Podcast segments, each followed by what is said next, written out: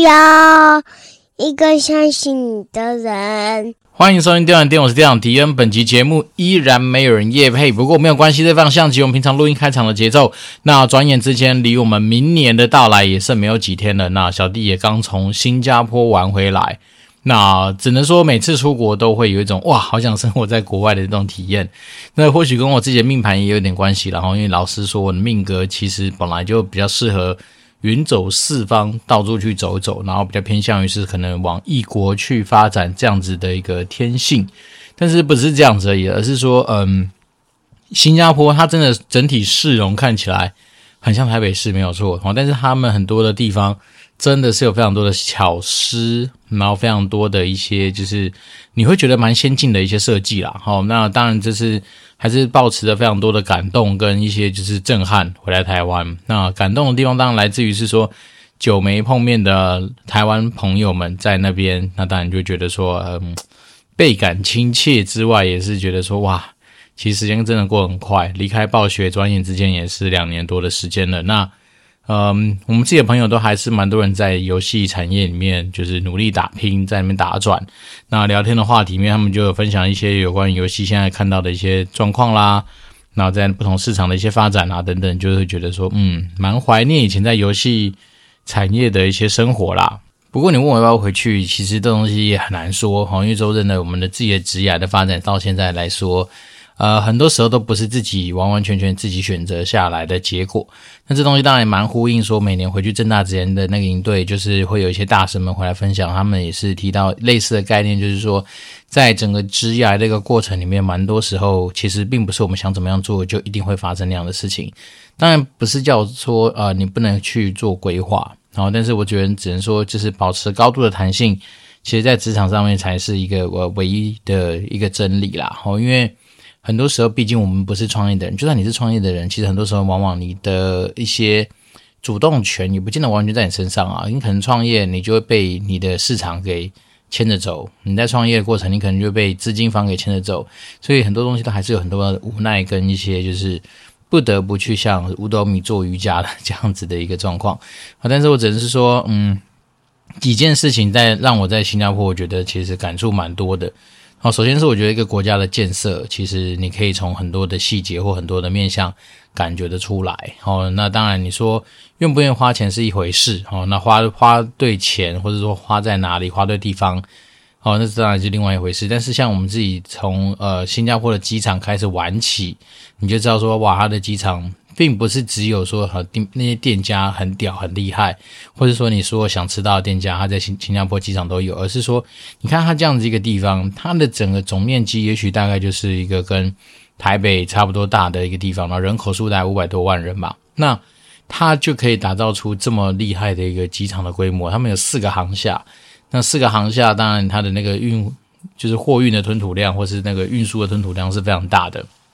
那除此之外，他们也把机场这个地方当成是一个本国人可以去休闲娱乐的一个选择，所以他们机场很多的一些设备啊，包括说他们那个 shopping mall 的一个连接，跟他们现在有个那个什么非常有名的那个大地标，就像是一个人造的一个呃怎么样瀑布吗？非常大的一个瀑布，它就像一个漏斗状的东西，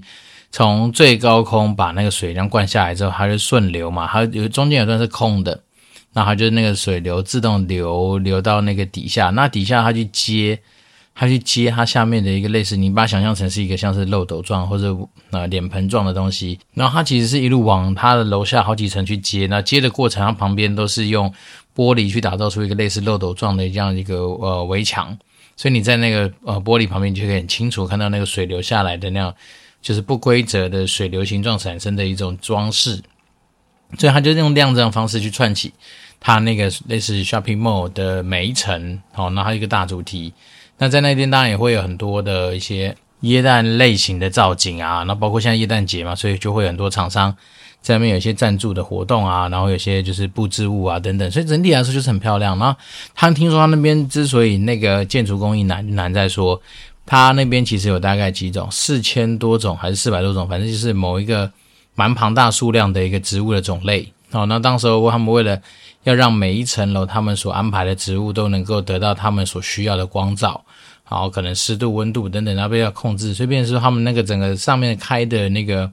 呃开顶的一些阳光呃的角度各方面，他们其实都有经过计算，所以整体来说，他们这些东西就不是说随随便便搞一个说哦，好像有什么只是弄个造型出来的东西，它是很多地方都有去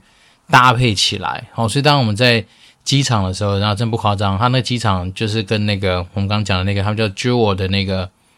那算是 shopping mall 吗？反正就是跟那个 mall 去做一个联动，然后连接之后，嗯，你基本上是从 terminal one 走过去比较快。那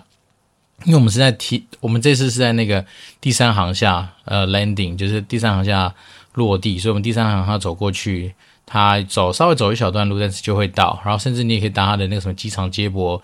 呃，那是机场轻轨吧？我们从三号到一号，然后一号再走过去，其实都不算远啦。所以它就是一个基本上把 mall 给串联在一起，然后打造成机场一部分的一个地方。那当然，里面的选择的那个店家非常的多，光餐厅的选择也是非常多。所以你不能说它完完全全是机场哦，但是因为它机场旁边就直接紧连那个非常大型的嗯、百货公司好了，那在那个地方你就可以做到很多的一些消费。那像我们这次去在机场里面光吃那个什么松发，它有家叫松发肉骨茶哦。那我们自己就是，呃，当然我觉得他这次喝肉骨茶跟我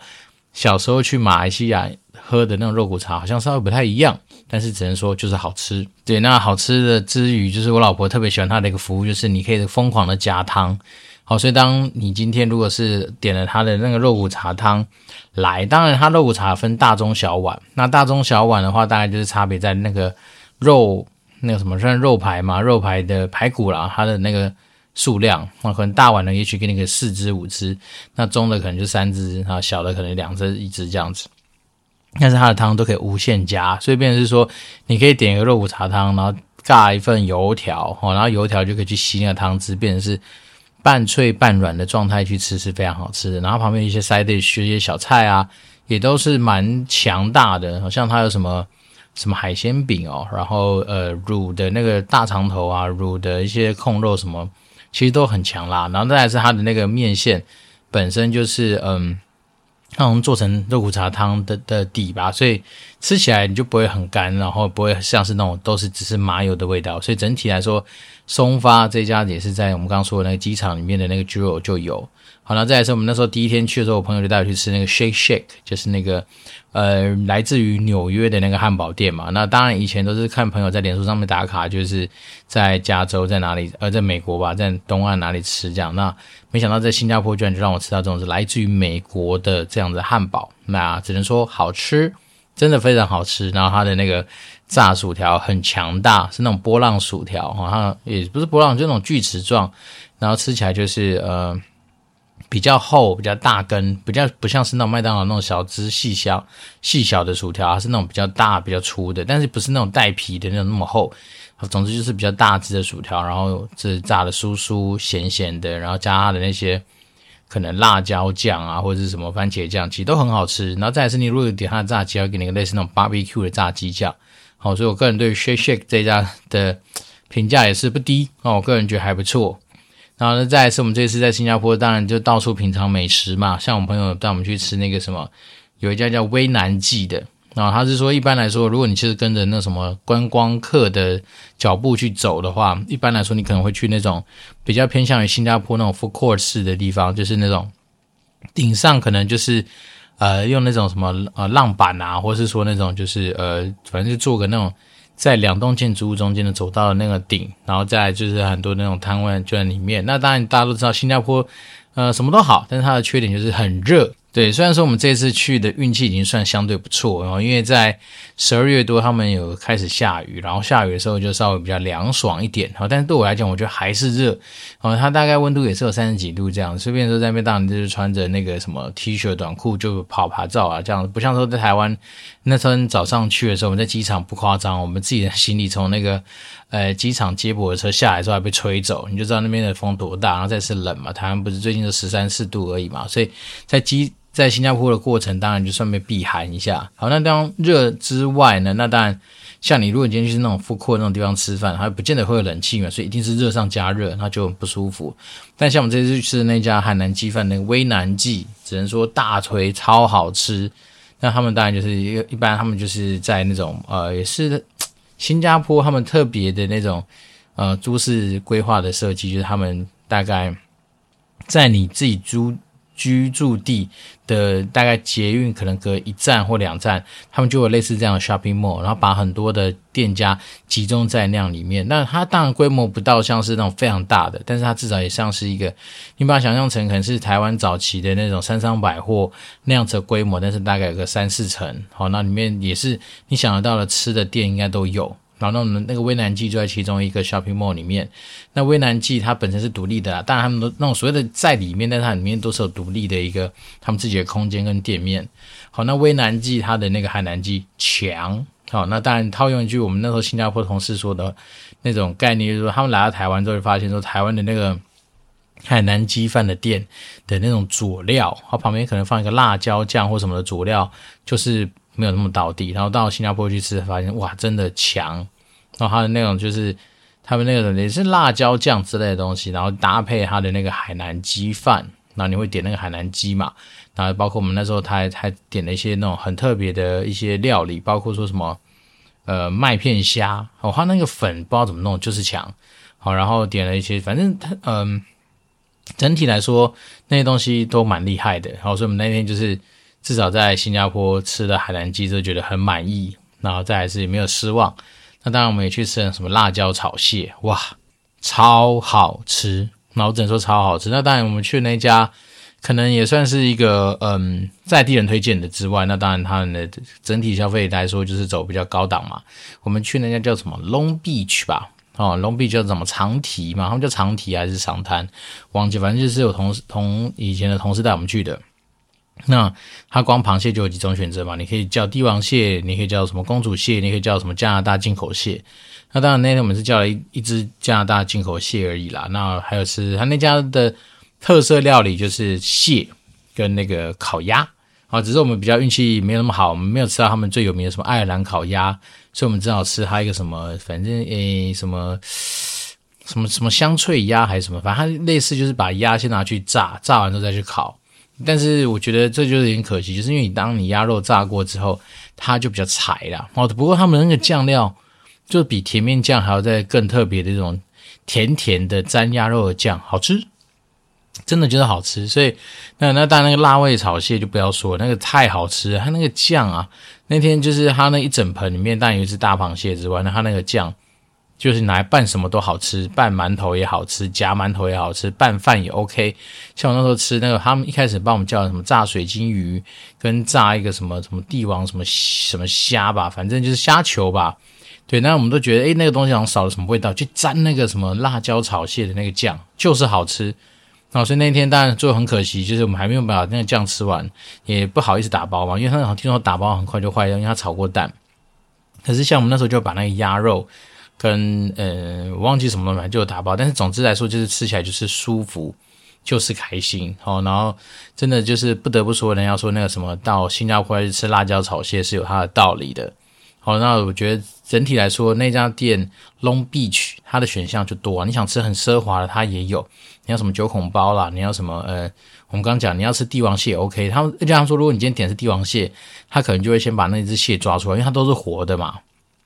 所以还把那只蟹拿到你面前给你看，确认是那一只之后才打回去杀，然后才去做料理。好，那整只来说，就是那一天吃完就是觉得很开心。其实单价你要说很贵也还可以了，但完全是我们这种正常打工仔可以负担的一个范围水平。但是你不要说你今天只打算一两千块台币可以搞定，应该不太可能。因为新加坡本身的物价就是台湾的大概，依照他们的物价指数的资料来说，大概是一点六倍。好，但是实际上你的体感状况应该是接近两倍啦。好，那我们就是以那个可乐来当成举例的话，像你那边点个可乐，大家都是两三块钱新币嘛。那我们这次换新币是二十三点多块，所以你就用二十三来算，或者或者用二十四来算好了。如果是三块钱的话，那三乘二十四的不就是七十二嘛？所以变成说一罐可乐七十二块，大概跟台湾对标的话，台湾大概二三十块嘛，所以大概是两倍，我觉得是差不多的。好，那再来是说新加坡，如果你去玩它很多的乐园。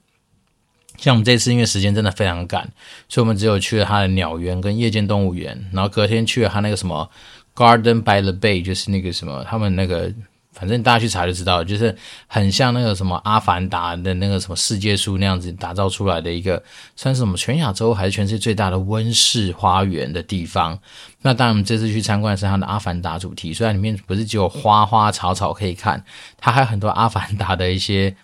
呃，装置艺术啦，或者说阿凡达互动的一些人机互动的界面，用 AR 的技术，或者用什么东西去让你感受到说，哎，好像你好像真的多少跟阿凡达那个电影世界面有一些关系的的东西。然后我们当然有去看那个什么鱼尾狮嘛，好，那到了鱼尾狮那个港口，好，那它旁边就是你可以这么直接面对那个金沙。酒店就是那个帆船酒店，然后旁边就是那鱼尾狮的背后。其实他们说好像鱼尾狮有移过位置吧，所以当他移到这边来之后，就是你正面可以看到金沙酒店，然后跟他的那个什么，他们叫什么？反正艺术类似艺术博物馆吧，或什么什么 art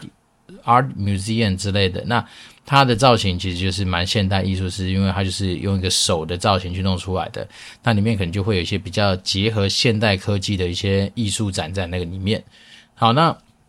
在鱼尾狮的那个面向拍过去，刚好可以拍到他们类似于整个市中心最繁华的大楼群聚的那个大楼丛林的地方。好，所以后面就可能就会有什么 Standard Charter 啊、花旗银行什么，反正各大可能金融机构的一些 logo 就在后面。然后那个建筑物就是比邻这样子，整个往上去长，然后就长了一堆很漂亮建筑在那个部那个地方。然后再往左手边，可能你稍微往往左右边一看，你就看到一个像榴莲状的一个他们类似。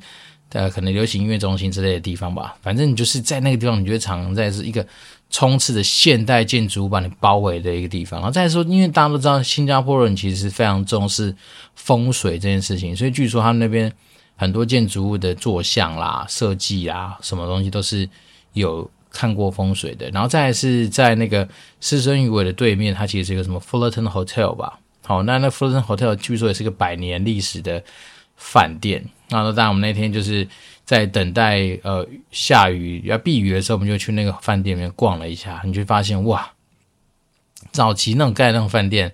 他们留下的那种中庭啊、跳高的感觉，是真的非常富丽堂皇的。而且有同学叫我说一呃不是不是同学，同事啊，他前同事，他叫我说一定要去那边上厕所，好，因为他那厕所里面是哇操超干净，然后再来是他的厕所就是也是金碧辉煌的感觉，所以在那边感觉可能拉个屎你就觉得哇。呃，赚到了，不只是薪水小偷，你也是空间跟时间的小偷。好，那在他当然就免费给你用嘛，所以就是都整个都很方便。然后在里面还要有机会，还会看到一些什么非常古董的劳斯莱斯啊，或是一些你可能在电影院才会看到的那种非常复古的老爷车，它这边也有展出来，就放在那边，就是停车场就停在那边让你拍照。所以整体来说，我觉得新加坡它很厉害的地方就是在于说，它对于很多那种基础建设啊，或是公共建设的一些打造跟维护。我个人觉得是蛮厉害的。那再是他们很多的景点，其实底下都是可以透过那个，不管是他们的所谓的捷运，或是轻轨或什么，他们都有连通。所以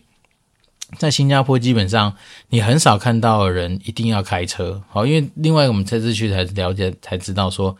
新加坡取得车子的成本是非常高的，因为他们会有个东西叫永车证。所以永车证就是说，可能一张永车证大概三四百万台币，三四百万台币。好，然后再是你买那台车子，可能又是两三百万台币左右的一个金额。我们讲的还不见得是你一定要开到双 B 或什么，大概就要这样的入手成本。所以等于说你在新加坡，你看到路上在开车那些，基本上都应该有一定的经济条件，哦，或者至少说他愿意花这个三，呃，可能要五百万左右才能可以拥有这台车在路上跑。而且再来是新加坡他们规定说，每一台车的使用年限，哦，就那台车的寿命就是十年，好，所以也就是说，他那台车一方面是永车证是大，好像是跟着他的车子一起跑的嘛，所以就是说，如果你今天买二手车，假设是一个两年车，那代表说你买到之后，你可见的它的那个寿命就剩八年，好，所以当然他们的折价就是听说在他们的新车在前面一两年，其实折价就会折很凶，那当然后面你可能不可能去买个九年的一个老爷老爷车嘛，因为对他们来讲，你只看一年可以开。当然，你还是可以去 expire 啊，你可能就是要去连那个永车证跟那台车子一起去延长，只是那个非常非常不划算。